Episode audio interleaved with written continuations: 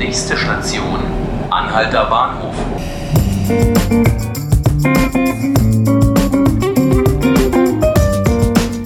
Hallo liebe Zuhörerinnen und Zuhörer, hallo Berlin und Brandenburg und willkommen zu einer 5 Minuten Berlin-Ausgabe zu den Landtagswahlen in Brandenburg und was danach kommt.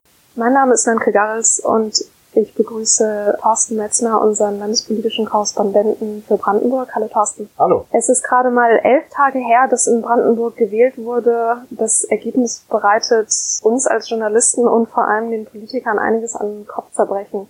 Eigentlich stand alles auf Kenia, dann begann die CDU sich intern zu streiten und Ingo Senfleben, der CDU-Vorsitzende, trat ab. Heute spreche ich mit Thorsten über die Konsequenzen für die CDU und vor allem für die Koalitionsverhandlungen. Thorsten, was ist denn genau in der CDU passiert? Wer ist da an die Spitze vorgedrungen und was bedeutet das vor allem für die inhaltliche, für die politische Ausrichtung der CDU? Also zunächst muss man ja noch einmal daran erinnern, dass das, was die CDU seit dem Wahlabend hier ein Abgrund war. In einem Ausmaß wurde Selbstverfleischung betrieben, Rücktrittsforderung, ähm, äh, wie man es äh, von einer Partei, die sich sozusagen für sich in Anspruch nimmt, seriös zu sein, die regieren will, ähm, überhaupt nicht ähm, erwarten kann und das mitten in der Phase einer Regierungsbildung nach dieser schwierigen es wurde ja auch von der Schlachteplatte gesprochen. Genau, das ist ein Begriff, der wurde geprägt in den 90er Jahren in der Nachwendezeit,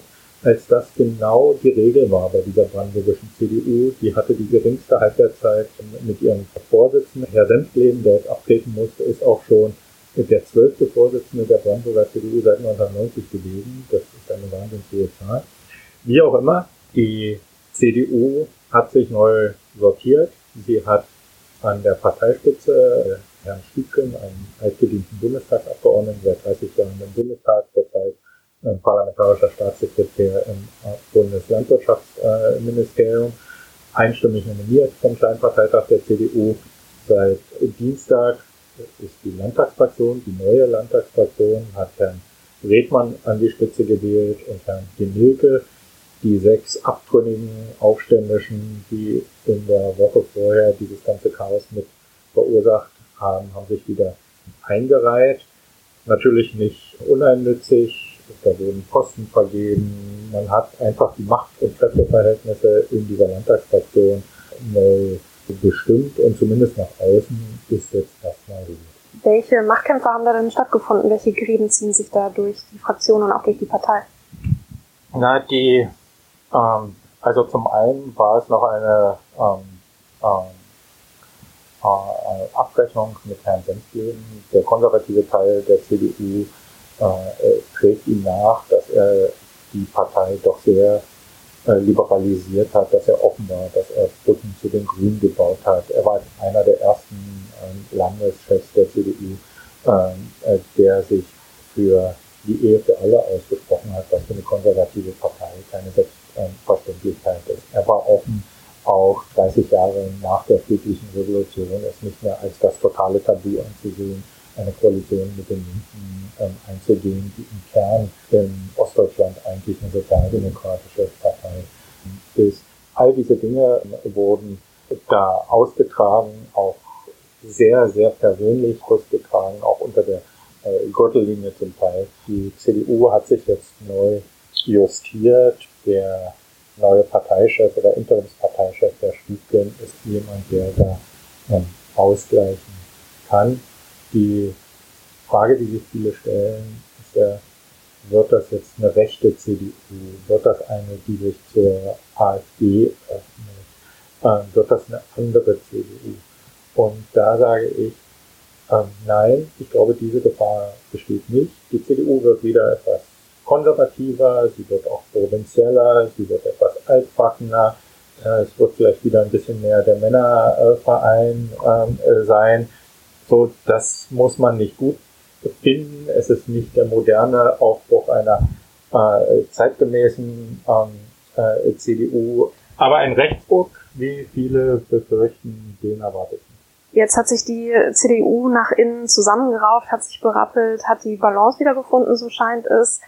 Was bedeutet das denn für die Koalitionsverhandlungen? Ist der Weg für Kenia jetzt bereitet? Geht er geradeaus so weiter und können wir auf eine baldige Regierungsbildung hoffen? Die Chancen für Kenia sind deutlich größer geworden. Die Sondierungsverhandlungen sind ja in dieser Woche weitergegangen, jetzt auch mit Herrn Ministerpräsident Wolke, der ein paar Tage ausgefallen war, weil sein Vater starb.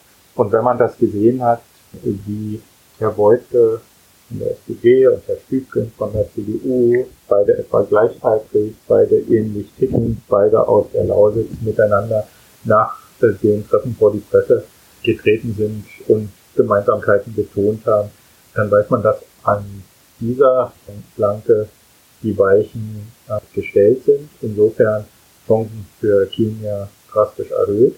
Es ah, gibt ja aber in diesem Dreieck noch eine andere Flanke. Ganz die genau. Grünen. Die Grünen. Im Grunde, da sind wir eigentlich bei den neuralgischen Punkten dieser Regierungsbildung, die nach der Landtagswahl im Wandel schwer bleibt. Denn bei einer Dreierkoalition entscheidet nicht der größte Partner, ob sie zustande kommt oder nicht, sondern der kleinste Partner. Und das sind die Grünen.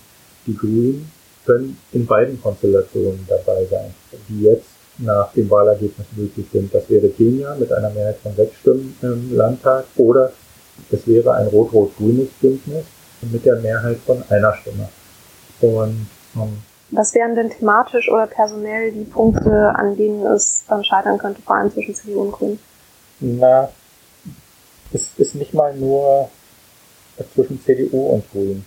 Die SPD in Brandenburg ist eine strukturkonservative Partei. Jetzt bahnt sich da ein Bündnis an, was nach wie vor die größten Erfolgsaussichten hat, äh, mit äh, Kenia, wo mit SPD und CDU zwei konservative Parteien eine sehr dominierende Rolle spielen. Die Grünen tun sich aus guten Gründen da sehr schwer, weil natürlich die Gegensätze, insbesondere, ich sag mal, Umgang mit Flüchtlingen, Abschiebepraxis, zu äh, den Positionen, die die Grünen hier äh, vertreten haben und immer vertreten, äh, sehr, sehr groß sind. Außerdem spielt die basisdemokratische Grundstruktur der Grünen Partei ja auch eine Rolle mit einer sehr engen Mitwirkung der Mitglieder. Und man kann davon ausgehen, dass die grüne Basis mit Kenia erst einmal kaum etwas hat. Ich würde mal vermuten, zwei Drittel der Mitglieder wären gegen Kenia,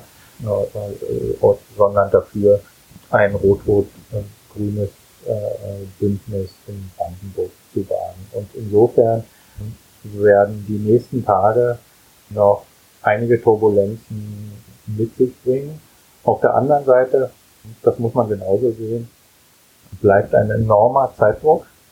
Innerhalb von drei Monaten muss die neue Landesregierung stehen. Es müssen die Koalitionsverhandlungen geführt werden. Und das, was dieses Land wahrlich nicht gebrauchen kann, wäre ein Szenario, dass es die demokratischen Parteien nach diesem Wahlergebnis nicht schaffen, eine Regierung zu bilden, und in Brandenburg Neuwahlen möglich wären. Wie die ausgehen würden nach dem jetzt schon knappen Kopf-an-Kopf-Rennen zwischen SPD und AfD, was die SPD nur durch Leihstimmen von Wählern anderer Parteien noch für sich entscheiden könnte. Das kann sich jeder selbst ausrechnen. Und insofern haben alle Parteien hier eine sehr große Verantwortung, mit diesem Wahlergebnis gut äh, umzugehen und auf jeden Fall eine stabile Regierung zu bilden. Gebe ich die Fragen noch hinterher. Wie tippst du denn, Thorsten? Wie wird das enden? Ähm, äh, würde ich mal sagen, mit Stand heute, elf Tage nach äh, dem Wahltag, ähm, 70 Prozent Kenia, 30 Prozent Rot-Rot. Vielen Dank für deine Analyse, für deine Einschätzung. Ähm, nächste Woche kommt wieder eine. Ich bedanke mich auch bei Ihnen, liebe Zuhörerinnen und Zuhörer. Das war 5 Minuten Berlin mit unserer Sonderausgabe zur Brandenburg-Landtagswahl und zur Regierungsbildung. Sie hören alle unsere Folgen auf Spotify, auf iTunes und natürlich auf tagesspiegel.de.